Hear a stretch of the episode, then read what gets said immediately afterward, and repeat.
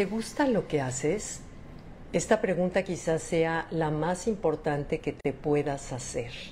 Se ha descubierto, la empresa Gallup hizo un estudio en 150 países con psicólogos, economistas, científicos y realizaron esta pregunta con más preguntas alrededor del mundo.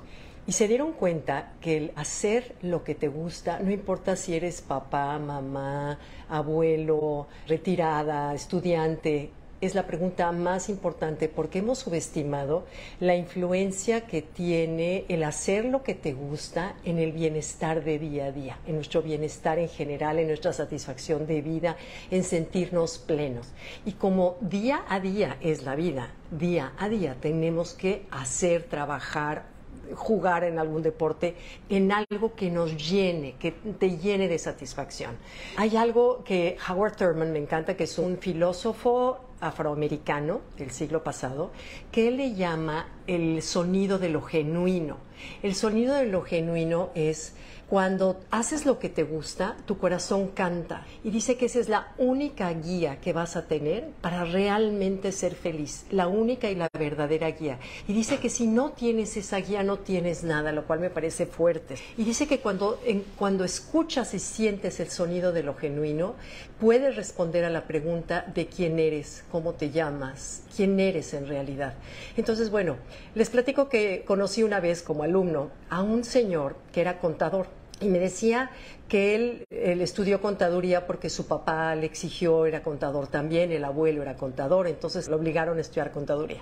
Entonces, bueno, que para sustentar a la familia trabajaba de lunes a viernes de contador de 9 a 5 de la tarde, pero que no se sentía satisfecho, que lo que le gustaba era el jazz, la música, tocar. Entonces, que decidió de jueves, viernes y sábado, de 7 a 1 o 2 de la mañana, ya no me acuerdo, meterse a tocar a un bar. Bueno, eso, mira, Gaby, no solo me inyectó de vida eso, sino me volví más cariñoso en mi familia, más eficiente en mi trabajo.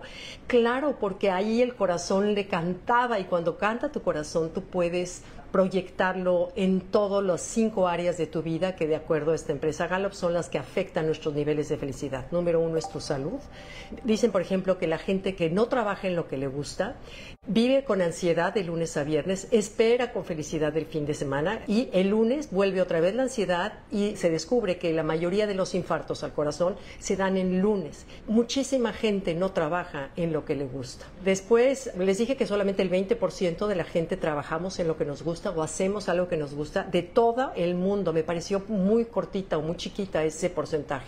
Luego, número dos es tu trabajo tu trabajo hacer lo que te gusta, donde tú puedas proyectar tus capacidades, tus cualidades, tus fortalezas, en donde te sientas útil, en te sientas que estás aportando. Eso es número dos muy importante. Tres, tus relaciones. Tenía yo otro maestro que decía, somos tan felices como sean nuestras relaciones. Y es tan cierto, y me acuerdo tanto de su frase, porque en verdad si yo estoy contenta con mis relaciones, llámese mi pareja, mis hijos, mis cuñadas, mis yernos, mis amigas, entonces yo voy a sentirme feliz. Entonces eran tres, la otra es comunidad, que tanto participas en tu comunidad, qué tanto tienes una vida social con tus amigas, qué tanto ayudas en voluntariado a una comunidad, a un bien mayor.